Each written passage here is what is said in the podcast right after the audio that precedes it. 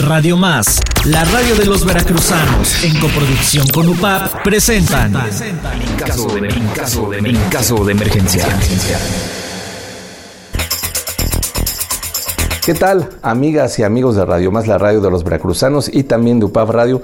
Bienvenidas, bienvenidos al programa En caso de emergencia, primeros auxilios por radio. Y hoy, bueno, estamos en la delegación de tránsito del Estado eh, Veracruz, aquí en la ciudad de Jalapa. Ustedes ya conocerán dónde están las instalaciones, muy cerca del, Teatro del Estado.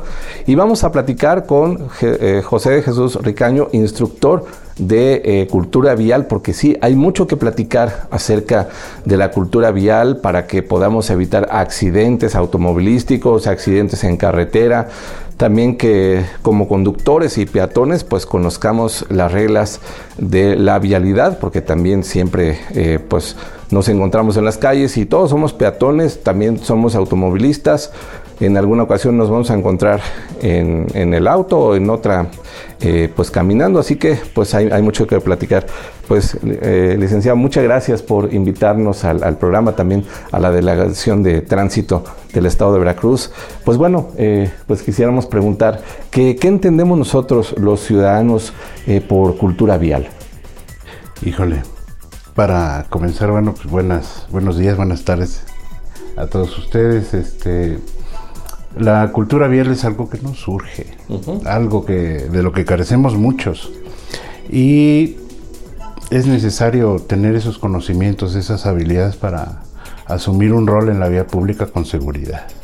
Lamentablemente las estadísticas nos dicen que no hay cultura. Vean ustedes el número de accidentes como poco a poco ha ido ascendiendo y este en los últimos años, incluso pese a la pandemia, en vez de, crecer, estos se sostuvieron y hasta aumentaron. Eso es seña de que no tenemos cultura vial. Nos surge cultura vial. Sí, como usted lo indica, es algo muy importante es un tema urgente, prioritario, así que a, nuestro querido auditorio de Radio Más y de UPAF Radio, quienes están escuchando la transmisión de este programa, pues hay que acercarnos, aquí vamos a platicar cómo podemos hacer para ser una mejor sociedad y en cuestiones de, del manejo y también eh, de automóvil, de tráiler en ciudad, en carretera, pues podamos ser unos mejores conductores tener mejor educación y también evitar accidentes. Analizaba yo este, el otro día junto con unos amigos que nos reunimos para debatir sobre pues, varios asuntos, entre ellos obviamente pues las cuestiones de los accidentes. Lo, lo, que ocurre es que nuestra conducta al ver un camino, digamos, en buen estado, es acelerar. Ese estado de prisa, ese estado en el cual, aunque yo tenga todo el tiempo del mundo, mi necesidad de ir rápido, este, se, impone. La señal que se coloca de 60 kilómetros por hora es, raro quien la respete, muy raro. Es, esa actitud, esa, esa falta de cultura. El problema es nuestra conducta. Y para eso hay que educarse. Un punto muy importante, la educación vial pues es lo que estamos eh, platicando, ¿no? Y, eh, por ejemplo, leemos eh, ahora a través de la internet los diarios, los diarios de circulación que conocemos aquí en nuestra ciudad, en nuestro estado también. Y sí, como usted lo indica, un accidente, un accidente, o sea, es algo muy repetitivo que parece que ya es, vaya, casi constante, ¿no? Desgraciadamente que, que ocurren este tipo de accidentes y bueno, pues sí, nos gusta pisar el acelerador, a veces nos gusta la adrenalina, nos gusta la velocidad en el auto, pero sí, un, auto pues es como un cascarón que puede ser frágil, romperse, al igual las motocicletas también son muy frágiles y eh, pues eh, vaya, usted, ustedes nos dirán, ¿no? Cuántos accidentes lamentablemente vemos casi cada día ¿no? que, están sucediendo. Y bueno, eh, ¿qué podría recomendarnos para que nosotros podamos empezar a acercarnos a la cultura vial? Nosotros como eh, ciudadanos eh, comunes, ¿cómo, ¿cómo, podemos aportar o mejorar, vaya, y ayudar a disminuir este tipo de problemas? Verá usted, Jorge, el asunto de la vialidad es un asunto ético necesitamos disciplina, tomar decisiones. Solo hay dos caminos, el camino de la legalidad y de lo ilegal, ¿verdad? Sí. No hay un camino en medio, sino solo esos dos. El que toma el camino de la legalidad tendrá entonces que respetar límites de velocidad, deberá tener un vehículo en buenas condiciones de funcionamiento mecánico, deberá evitar la ingesta de alcohol u otras sustancias que pudieran afectar su desempeño al volante y pues respetar, respetar al, al- al prójimo, asumir que los demás también tienen derecho de paso. Por ejemplo, hace unos meses salió publicada una ley, la Ley Nacional de Movilidad y Seguridad Vial. En el artículo sexto habla sobre las prioridades de paso. Y de hecho, a mí se me ocurrió ponerlo en una especie como de pirámide, pero invertida, en donde en primer puesto están los peatones. Ellos siempre van a tener prioridad de paso. Luego vienen los ciclistas. En tercer puesto está el servicio público de pasajeros, pero no el operario, sino los pasajeros. Luego la carga y al final, los últimos que pasarán son los automovilistas y motociclistas. Si vemos esa pirámide invertida, donde la cúspide está abajo y la base arriba, este, lo que vemos claramente es que los peatones son los más vulnerables, luego los ciclistas y ahí nos vamos todos. Sin embargo, la gente no lo sabe. Acudimos a los colegios, acudimos a las empresas, acudimos a las instituciones públicas a hablar sobre esto y se enteran allí. Lo que tenemos que hacer todos para, para asumir un rol de seguridad en, en la vía pública y evitar y disminuir el índice de accidentes es prepararnos. El uso de la vía pública no es cualquiera cosa. Uno de los lugares más peligrosos del planeta es la vía pública. ¿Por qué? Porque allí roban, allí secuestran, allí atropellan, ¿verdad? Claro. Si hiciéramos una, una encuesta a nivel mundial a través de la Organización Mundial de la Salud para determinar cuál es el lugar más peligroso, la calle sale señalada. Es donde más muere gente y donde más heridos hay. Más que en la selva, en el mar o, o la jungla. Luego entonces, ¿dónde hay que cuidarse más? En la vía pública. ¿Cuáles son los más vulnerables, los más susceptibles de daño? Los más desprotegidos, en este caso el peatón, los ciclistas, tal como lo describe la pirámide invertida. Eso, por ejemplo, tendríamos que asumirlo. La gente, por ejemplo, eh, y eso me causa cierta gracia, pero ah, de igual modo preocupación, este, se, se divide en, en- en sectores, digamos, poblacionales y dicen taxistas, motociclistas, este, peatones, etcétera. Y si nos tomáramos a, a reflexionar un poco, que Víctor se levanta en la mañana, sale a la calle para ir a buscar su auto, y en ese momento que en ese trayecto es peatón, Se sube al auto, se pone el cinturón, lo enciende y conduce al trabajo y ya se convirtió en conductor. Llega a la oficina, el jefe le dice, ¿sabes qué, Víctor? Hay que hacer esto, esto y esto más. No quiere sacar el auto, aborda un autobús para hacer esos encargos y ya es pasajero.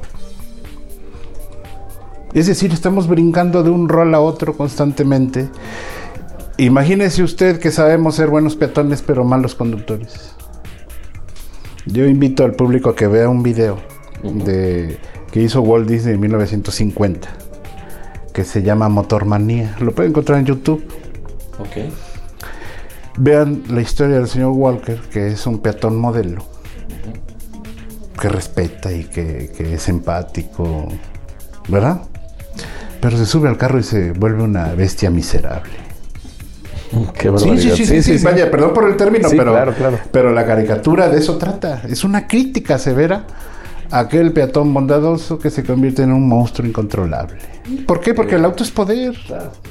O sea, socialmente hablando, cada vez que vamos a un evento, nos medimos a través de qué carro, en qué carro llegamos.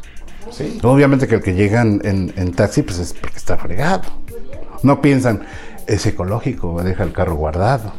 O aquel que llega en bici y dice, mira nada más, qué mal le ha ido. En cambio, si llega en un carrazo, en un camionetón que quema mucho combustible, no, hombre, mira nada más. le va muy bien. Es decir, nos medimos socialmente de acuerdo al auto que tenemos y es obvio que en las vías públicas una señora con un camionetón bárbaro no deja pasar al que tiene un bocho, un suru. Pasará ella primero y todavía mirándolos feo, aunque ella no tenga el paso o la preferencia de paso. Ahora, un peatón. No tan solo es vulnerable, sino que, que está estigmatizado como el que no tiene como para un auto. ¿Nunca han estado en Los Ángeles, en Estados Unidos? Bueno, eh, yo, yo en este caso no, pero... Bueno, quien haya ya estado sí. allá entenderá lo que le voy a decir. Claro. Intenten caminar en esa ciudad. No se puede. Está diseñada estrictamente para andar en auto, para consumir. Y a Jalapa nos está pasando lo mismo.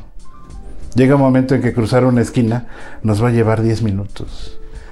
Aunemos a todo eso una vialidad diseñada hace 400 años.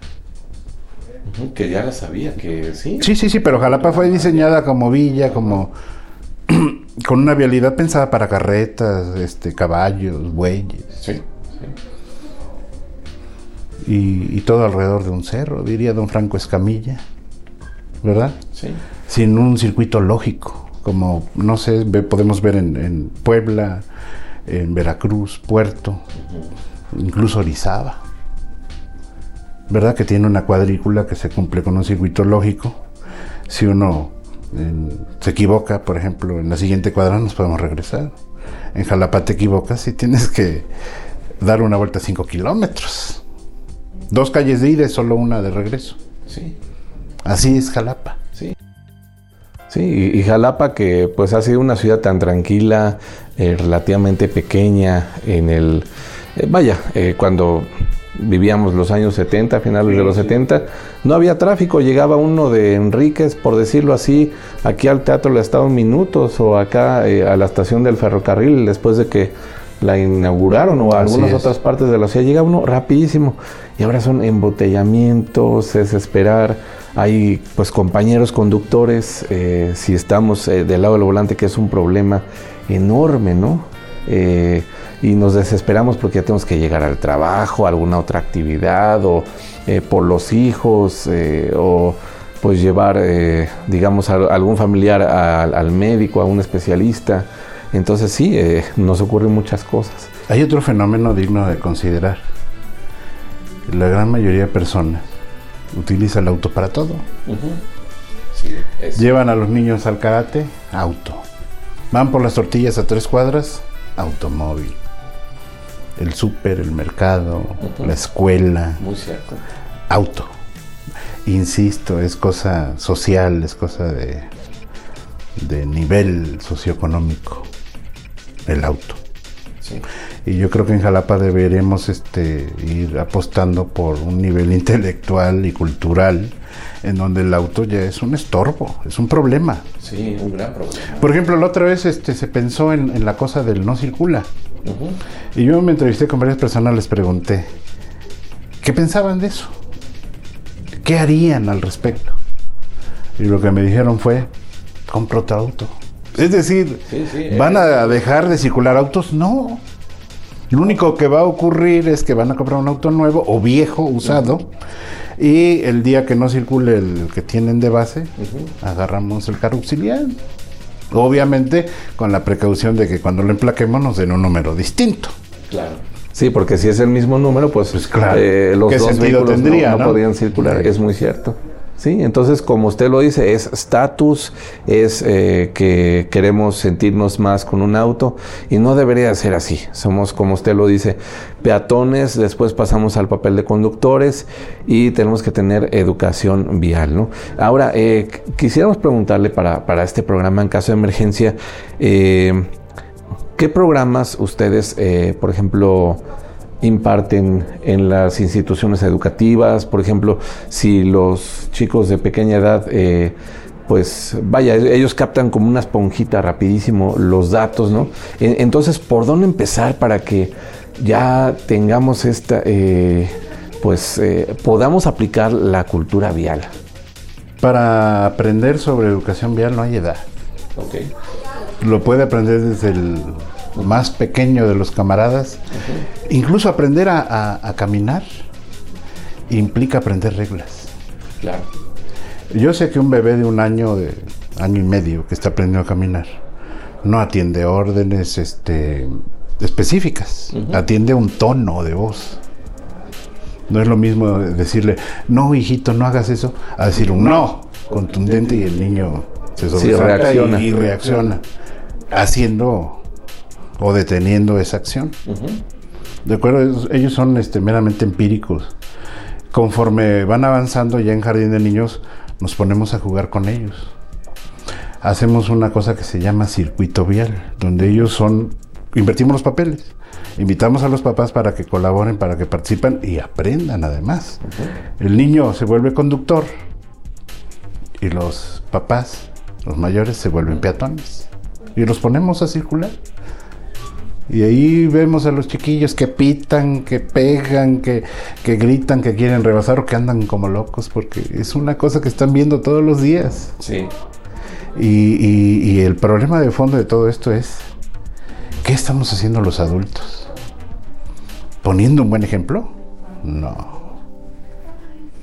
El problema es que hemos estado enseñando todas estas generaciones todos los sesgos de la justicia, de la legalidad, ver la forma de aprovechar, de sacarle jugo a las ocasiones en que la autoridad se descuida, en que uno se vuelve lento, ahí le metemos, le ganamos el lugar, el estacionamiento. El mal ejemplo que hemos estado dando a las últimas generaciones se ve ahora reflejado en las estadísticas. El otro programa en, en- en escuelas primarias le, le nombramos para mira y cruza. Le damos elementos al, al- al niño de acuerdo a los eh, ¿cómo le llaman los educadores? Este en grados primero y segundo se llaman ciclos. Tercero y cuarto es el segundo ciclo y quinto y sexto es el tercero en primaria. De acuerdo a los contenidos, nosotros volvemos transversal a la educación vial. Eh, que ellos no sientan que, que somos este, ajenos a, lo que están atendiendo en, en otras materias, sino que incluso, por ejemplo, practicamos lectoescritura, hacemos dibujos, este, lluvias de ideas y todas esas eh, herramientas que utiliza el maestro en clase cotidianamente, nosotros lo llevamos igual para no desencajar. Y además despertamos eh, su sentido crítico, lo que les decía hace ratito, de, pedirles que nos ayuden, corrijan a los adultos, que hablen con ellos, siempre con respeto y, con decoro. Ya para secundaria ya empezamos a manejar asuntos como lo es el manejo de bicicletas, el equipo de seguridad, motocicletas, porque lo queramos o no, muchos menores, muchos adolescentes están conduciendo. Y a veces bajo el amparo de los propios padres, pese a ser menores de edad. Y pese a que en algunos casos se sabe de jóvenes que ya están ingiriendo toda clase de sustancias. Y a ellos les decimos, por ejemplo, que el vehículo a motor es como una llave Stilson, es decir, una herramienta. Y toda herramienta, si se le da un mal uso, se convierte en un arma, necesariamente. Sí, es la contraparte. Así es. Mientras podamos sacarle provecho, bueno, qué maravilla, pero cuando le damos un uso a esa herramienta, alguien va a salir lastimado. Y estamos dotando de herramientas complejas, como lo es un automóvil, una motocicleta, a jóvenes que no asumen éticamente el hecho de la responsabilidad. No están preparados, ni psicológica, ni cultural, ni legalmente hablando, preparados. Y así van a la calle. Sí, sin preparación, sin eh, responsabilidad, ¿no? A veces, eh, pues creemos que todo es bien fácil, ¿no? Nos subimos, manejamos y, y ya estuvo, pero sí, el obedecer reglas de tránsito que, pues por algo se, se hicieron, ¿no? Los reglamentos, respetarlos, ¿no? Eh, vemos tantos casos que, por ejemplo, hay automovilistas que se detienen donde están las rayas peatonales y ahora Incluso en avenidas ustedes, bueno, en las ciudades donde están escuchando Radio Más y también UPAF Radio, eh, pues ustedes conocerán sus vialidades adecuadamente. Pero aquí, por ejemplo, en el caso de, por decir, Avenida Jalapa y el cruce con Avenida Orizaba, en, esa intersección, a, a, veces ya vemos dos líneas peatonales, ¿no? Y entonces, eh, yo creo que nosotros debemos detenernos justo antes de la, de la línea peatonal para que el peatón pueda ah, eh, hacer su cruce, pero lamentablemente vemos casos y casos de que no, pues ahí el auto se tiene en las líneas peatonales y el peatón, bien gracias como cruza, ¿no? O incluso eh, hemos visto casos de autos estacionados justamente en el, digamos, eh, en el rectángulo o el cuadrado de, la banqueta que está obstruyendo y, está en la mera calle, ¿no? Así es, las rampas para acceso para personas con alguna discapacidad los tapan. Tenemos como ciudadanía, como autoridades, que ser más estrictos. Tenemos que ponernos filtros para que no cualquiera tenga acceso a un automóvil, tenga acceso a una herramienta compleja como lo es el automóvil y esta la convierta en un arma en contra de sí mismo o de otros. Eso está pasando generacionalmente hoy día. escucho muchos jóvenes diciendo que, que las reglas son para débiles. Y otro tipo de, cuestiones. vean ustedes el comentario ese tan típico, común, tan popular. Yo borracho manejo mejor. Y son cosas que nos comenzamos a creer. Y, y, los que van creciendo con nosotros y ven nuestro ejemplo y escuchan nuestras frases, llega un momento en que las creen. Las compran, las hacen suyas. Yo creo que nuestro discurso debe cambiar. Si realmente lo que queremos este, es evitar accidentes tenemos que cambiar ese discurso, nuestra actitud y nuestro modelo, nuestro ejemplo. Sí, es eh, responsabilidad nuestra. Y bueno, pues no podemos seguir haciéndonos daño entre unos y otros, unos a otros. Tenemos que ayudarnos a respetar. Para eso son las calles, para que todos circulemos, eh, autos, bicicletas, motocicletas, peatones, eh, en las carreteras y autopistas pues también son eh, pues sistemas de comunicación entre una ciudad y otra, entre un poblado y otro. Y pues también todos vamos a circular algún día. Todos a veces viajamos de Jalapa a México, de Coatzacoalcos a Villahermosa, por decirlo así, donde nos están sintonizando también nuestros amigos radioescuchas en esa zona sur. Y pues eh, sí, respetar las reglas, aprender a respetarlas. Y bueno, ya el, tiempo en la radio es bastante corto, eh, licenciado eh, José Luis Ricaño, de aquí del Departamento de, Cultura, instructor de Cultura Vial. algo más que nos pueda aconsejar para que podamos nuestro, mejorar nuestro entorno al circular en auto. ¿Qué más podríamos hacer? Sí, como no, para aquellos que nos van a suceder, los que vienen detrás nuestro, los jóvenes, los adolescentes, este, papás, mamás, tutores, hay que prepararlos. Es bueno llevarlos a una escuela de manejo, o bien si ustedes tienen los elementos y las herramientas para enseñarle a ese joven a conducir de manera puntual, bajo, obviamente, el camino de la legalidad, hágalo y si no tiene usted forma de hacerlo y nos quiere contactar para que le ayudemos, con mucho gusto. O si quieren ellos formar un grupo para que nosotros vayamos y platiquemos con ellos para darles esos elementos, adelante. Estamos para servir y para ayudar al prójimo. Nosotros nos interesa muchísimo, en lo personal, a mí me interesa muchísimo que los accidentes bajen. Claro. Este, para mí es lamentable escuchar cómo vidas útiles, vidas jóvenes se van al traste por, por una maniobra eh, para demostrar no sé qué cosa.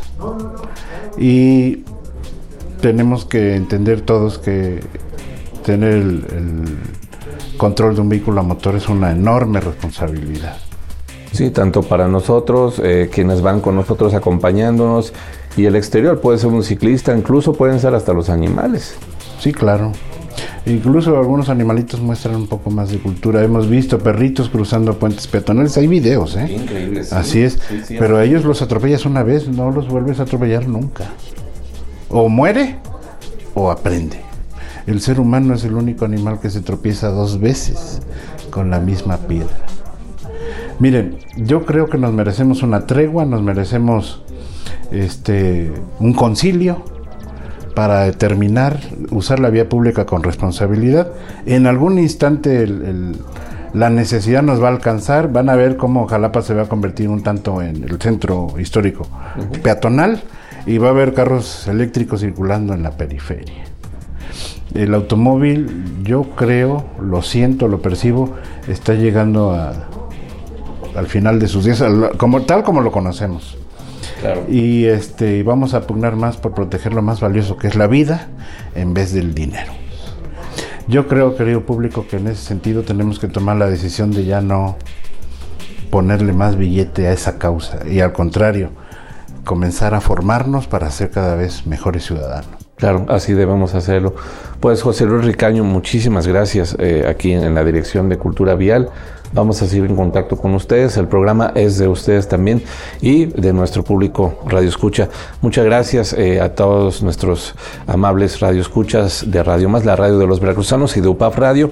Y a nombre de mi compañero también eh, Gustavo Mario Cid, que no pudo venir por cuestiones de otro trabajo de producción. Eh, les agradecemos mucho. Soy Jorge Mazur y muchas gracias también a mi compañera Nimia Salazar de UPAF Radio quien también está con nosotros aquí en el programa en caso de emergencia. Muchas gracias y pasen muy buenas noches y deseamos que continúen con la programación de Radio Más y Dopap Radio. Gracias, buenas noches y hasta nuestro próximo episodio.